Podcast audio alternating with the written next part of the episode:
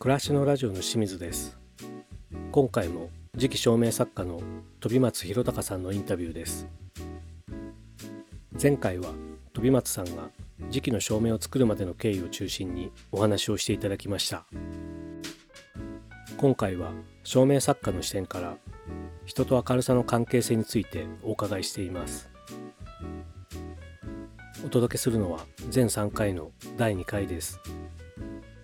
どうぞお楽しみください。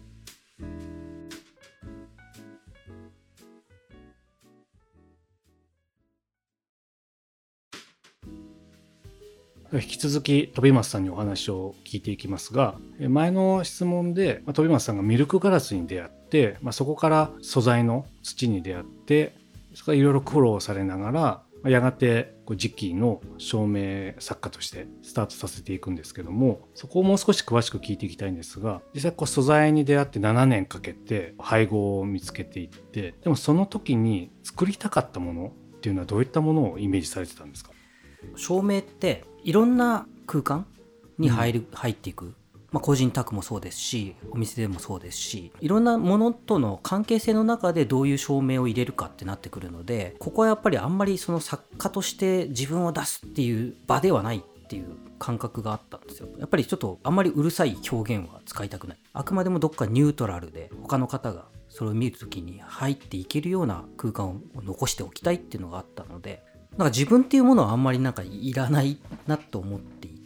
んですよね。で、さっきのミルクガラスの照明の文化を継承して発展させるっていう意味では、もし蛍光灯が世の中に生まれていなかったら、どんな照明がもっと生まれてきたんだろうっていうのを自分なりに想像して形を作るようにしてるんですよ。だからまあ、今でこそね、いろいろ発表してますけども、たまに言われる嬉しい言葉があって、懐かしいんだけどすごく新しいってって言ってくれるお客さんがいてそれが一番僕の中ではあの正解を作ったのか分かんないですけど懐かしいっていうのは結局あの文化をちゃんと継承したことなんだな。あの延長線上にあるからなんか懐かしい。でも見たことない新しいっていうのは発展させたっていうことなのかもしれない。その言葉は。それをもらえた時にすごくこうあよかったこの道でってすごい思いました。先ほどのお話の中でそのあまり自分を出さないいわゆる作家性を持たせないようにやっていくって話があったと思うんですけどもで今の発展させていくっていう時にやっぱ飛松さんの中に物体としての照明器具っていうよりもその役割である照らす、うん。ていうところにすごく視点を持ってらっしゃるのかなと思うんですがここでちょっと話を変えていきたいんですけども先ほど飛松さんが言ってた蛍光灯の出現っていろんな意味で大きいインパクトがあったなと思っていて経済的に安く電気代がかからないとか長持ちするとか、まあ、いろんな面で日本の暮らしの中では、まあ、蛍光と一色になった時代もあってそれって実際ちょっと暮らし方が変わってきたりとか、まあ、家の空間が変わった面もすごく大きかったなと思うんですけどももその辺の人と明かりの関係性って今こう照明作家としてどういうふうに考えてらっしゃいますか？その明かりに関して言うと人類は暗闇との戦いというか闇っていうのがやっぱりすごく恐怖。でそれにま克服したのが今だとは思うんですよ。照らすという意味ではですね。それまではやっぱりグラデーションのようにちょっとずつ明るくなってきていた。とで蛍光灯が来るまでは電灯ですよね。裸電球だったり電球電灯があれはま大正からもう戦中の頃にはもう一般に普及してましたよね。だから普通に裸電球がつけられてた時代があって。それを遡っていくと、まあ、明治より前はま江戸ですよね。で江戸時代はまろうそくと灯し油使った、まあ、ろうそくじゃないですけどあのお皿にお皿に油をっていうのが一般的で、ろうそくはやっぱ高かったんですよね。意外とねろうそくだけでしょと思いきやそうじゃなくてろうそくっていうのは本当に高級品で1本4000円ぐらいする時代もあったりとか今の価値で言うと。でも3時間ぐらいで燃えちゃうし。そういう意味ではあの灯し油の植物油由来だったりとか動物油とかそういう、まあ、クジラが有名ですけど動物油だったり植物は菜種油とかあの辺もちょっと高いは高いんですけどでもそういうものを使って一般の庶民の人たちは明かりを夜中つけてはいたんです。でも暗いですよね。全然暗いです。今の電球でいうと豆電球5ワットぐらい灯し油が。ろうそくはもうちょっと火が大きくなるのでもうちょっと明るいです。で当時はろうそくとか高いものをいっぱい使ってたのって江戸時代だともう大名屋敷だったりとか遊郭とかそういう華やかなところではよく使われててやっぱお金があるからっていうのはあるんですけど庶民はもう全然魚油が結構多かったって言いましたね。カツオとかそういうのから取る。でもやっぱそれつけるとすごくなんか生臭くなるらしくて。あそうなんですね。部屋が。でもまあそのくらいでも結局昔の人っていうのは暗くなったらもうやっぱすぐ寝てたみたいでずっとつけててもねお金ももったいないしみたいな。まあ今と一緒ですよね。光熱費もったいないから早く寝ようみたいなそういう時代だったみたいなんですけどそういう感じで暗さとの戦いの中でだんだんだんだん明かりっていうものが発展してきていってまあ多分戦後ですよね。戦後やっぱり戦争に負けて日本がやっぱ貧しい時代になった時に暗さっていうものがなんかちょっと貧しさの象徴にもなるのかなっていう。だからそこで蛍光灯が出てきた時にあの明るさで燃費もいいしでそれで明るくなることがなんかすごく未来が明るくなるような感覚にも見えるのかな。それで今が今 LED ですけどあるというのが状況だと思います。暗くなったら寝るってまあまあ自然の摂理ですよね、うん、だけどそれはまあ照明明かりができることによって、まあ、昼間が長くなったというか、うん、活動できる時間が長くなったんで、まあ、そこが大きな暮らしの変容ですけども、まあ、蛍光灯になってそれがよりたやすくできるようになって。そうですね、うん、でまあ、夜を克服したんですよね人間はね、うん、活動時間を長くして。確かに、うん、もうイギリスの産業革命もそういう感じだったらしいんですよねやっぱり。夜を克服したことはかなり大きいと。夜中も稼働できるっていう。それで生産性が上がったっていうのは確かな話で、うん暗闇と明るさっていうのもありますけどももう一個少し話進めると明かりにもいろんな質があると思うんですよね。それこそ分かりやすく言うと蛍光灯って青白い光。で電球灯はオレンジ黄色い明かりっていうのがあってこれもいろいろ作用がありそうだと思うんですけども、実際飛松さんが作ってらっしゃるのは、まあ、電球のシェードを作ってらっしゃいますが明かりの色っていうのはどういうふうに考えてらっしゃいますか、もともと時期の照明を発表した時っていうのは白熱球入れてました、うん、あ白熱球を、うん、でまあそれは従来通りの。でもその頃にもうすでにあの白熱球はあの廃止になるっていうあ生産が終わっちゃうっていう、はい、話はもうなっていて僕はそこで必ずしも解雇主義的な考えには陥りたくなかったんですよね。だから発展させなきゃいけないと。ということは電球自体も白熱球がいいっていうでもなくなること分かってるわけで。そこに固執してもしょうがないと。むしろ LED 化していく中ででも LED は結構光が強い。結構ストレートに目の奥に刺さるような光り方をするじゃないですか。それがでも磁気のシェード越しで見るとすごく柔らかくなるんですね。そういう LED の光。なるほど。そこにむしろ可能性があるので、まあ、白熱球ではなく今も LED にでももちろん LED を想定した状態でやってます。まあ電球色ですけどね LED は。まあメーカーによって結構色味の差はありますけども極力あの心地の良い色味になるものを選んでもらってやってますね。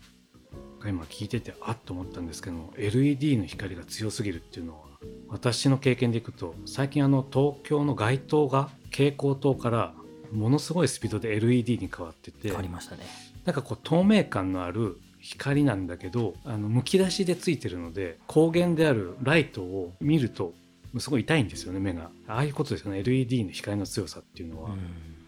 鋭いですよね鋭いですね、うん、だからそのまま使っちゃうと、うん、やっぱりこう目に対しての作用もあるしきっとそれで照らされるものの見え方もきっと変わるんでしょうね、うん、それを磁気のシェードで包んであげると柔らかくなるっていう話でしたがこの柔らかい明かりっていうのは気持ちがいいもんですよね。そうですね、うん、なん。かあのミルクガラスでやるよりもミルクガラスの方があの透光性が高いので結構明るいんですけどちょっと白っぽさも強いというか時期はそれよりはもうちょっと暖色系が強い。で光の濃淡もあの形シェードの形によって結構出てきてくれるのでフォルムが明るくてもフォルムがしっかり見ることができて眺めていたくなるような照明だなとちょっと思ってますね。でこのぼーっと眺めるっていうのがなんか似てるなと思ったのがろうそくの光を見てる時の感覚とかあと焚き火見てる時の感覚にすごい似てる。で実際にねろうそくを隣に置いてみるとすっごい同じ色味をしていてこの時期の照明って、えー、そうなんですね、うん、あなるほどなと。でも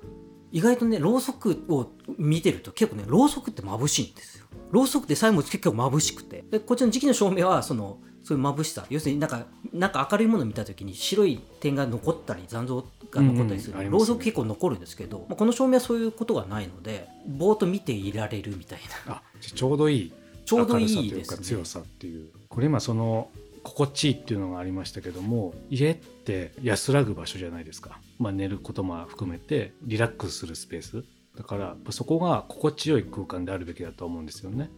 で夜は真っ暗だと、まあ、怖いと思うんですよやっぱり。だけどやっぱ明るがないと、まあ、安心できないのででもその明るさが、まあ、明るすぎちゃうと明かりがなんかこう緊張感も出ちゃうしでも暗すぎると、まあ、少しこう不自由なのもあるし人にとって心地よい明るさってでもあるんだろうなと思うんですけどもやっぱこう明かりを見ているって今暮らしの中であんまないと思うんですよね。照明を見るっていうのは意識することないからでもこの磁気のシェードであればそれが見ていられる、まあ、心地よさがあるっていうのはもしそういうのがお家の中にあったらいい感じがしますね。うん、これは実際でもトンビワさんが作っている目的というのは人にとってどういう明かりでありたいっていうのはやっぱそこにあるんですか、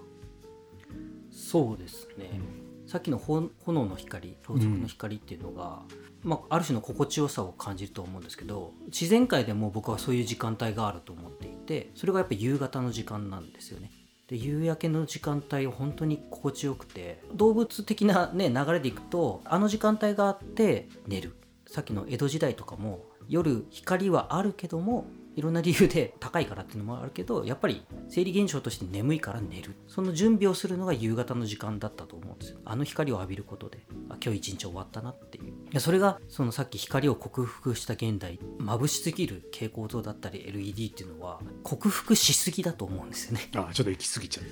闇を克服するのに真っ昼間を作る必要はないんじゃないかっていう。夜という時間は夜って現実で受け止めなきゃいけないと思うんですよ。で今スイッチオンオフでお休みみたいななるんですけど蛍光灯はやっぱ真っ昼間からお休みで真っ暗になる。いきなり夜になるって夕方っていうものをもう排除しちゃってしまうんですよ。でそれがこういう照明を使うことで家の中での夜は夕方の演出っていうものを作ることでスローな状態に自分を持っていく。スリープモードに入る前の準備段階ですよね。そういう明かりっていうものがやっぱりすごく重要になってくるんじゃないかなとちょっと思ってます。あなるほど。体内時計って言い方もあると思うんですけどもオンオフを、まあ、人間の体ってそんなにスイッチがあるわけじゃないから徐々に移行していくもんだと思うんですけども確かに夜を昼にする必要はないですよねそう考えれば。そうなんですよ。だから加減があると思うんですよ。そうん。の明るさの克服をするにしても、うん。全部振り切っちゃうと逆に悪影響が及ぼされるんではないかっていうやっぱ不安があってその加減っていうのが答えはないですよ。人によって違うっていうのはもちろんあるもちろん蛍光灯のしっかり光ってないと不安だっていう人もいます。そういう人たちはそれの方が安心するのであればそれはそれでいいとは思うんですけど僕はやっぱり蛍光灯の強い光あんま好きじゃない。ちょっと目が痛いなっていうのがちょっとあるのでだからこそこういう照明を作りたいっていうのは強いです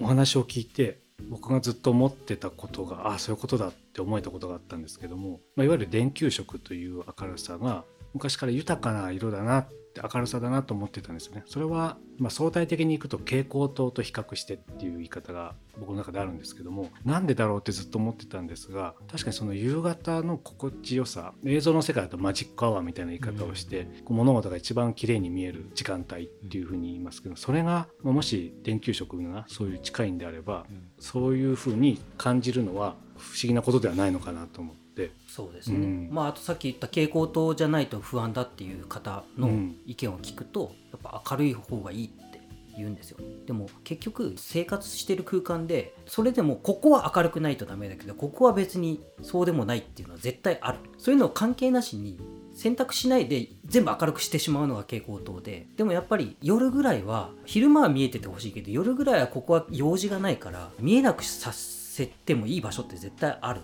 でここは卓上はご飯食べるから明るくないといけないっていう部屋の中での強弱明るさのグラデーションっていうのを作っていけば実は暗いのあんまり得意じゃないっていう人も最低限の明るいところがしっかりあれば結構ね問題ないという、ああなるほど。うん、その目に入るところがうん。明るければ、うん。まあ、周りはまあ結果見えてない。見えてなく視ても界に入ってないから暗くてもいいっていう。Facebook のニュースフィードみたいな感じです。いろんな友達いるけどこの人のはね流れてほしいけどこの人のはちょっといいかなみたいなのを調整できるじゃないですか。はいはい。で必要なものだけが自分のところに見えるようにしてあげる。あとはもう隠すみたいな。そういうことが家の中でもできる暗闇の方に持っていくことはできるっていう。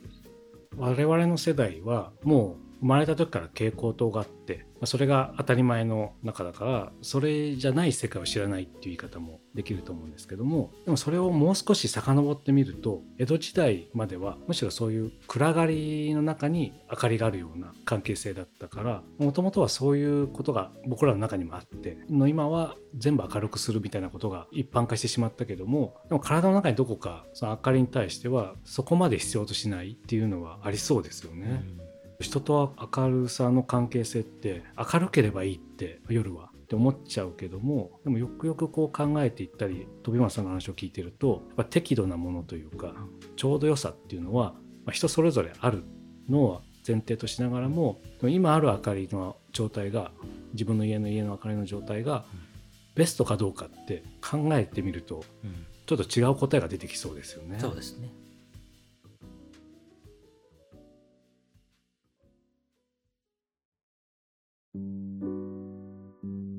かがでしたでしょうか？飛松弘隆さんに人と明るさの関係性についてお話をしていただきました。次回はミルクガラスと時期の意外な関係や飛松さんのものづくりで大切にされていることなどについてお話をしていただいています。今回お届けしたのは全3回のうちの第2回です。この後もその他の番組をお楽しみいただければと思います。それではまたお会いしましょう。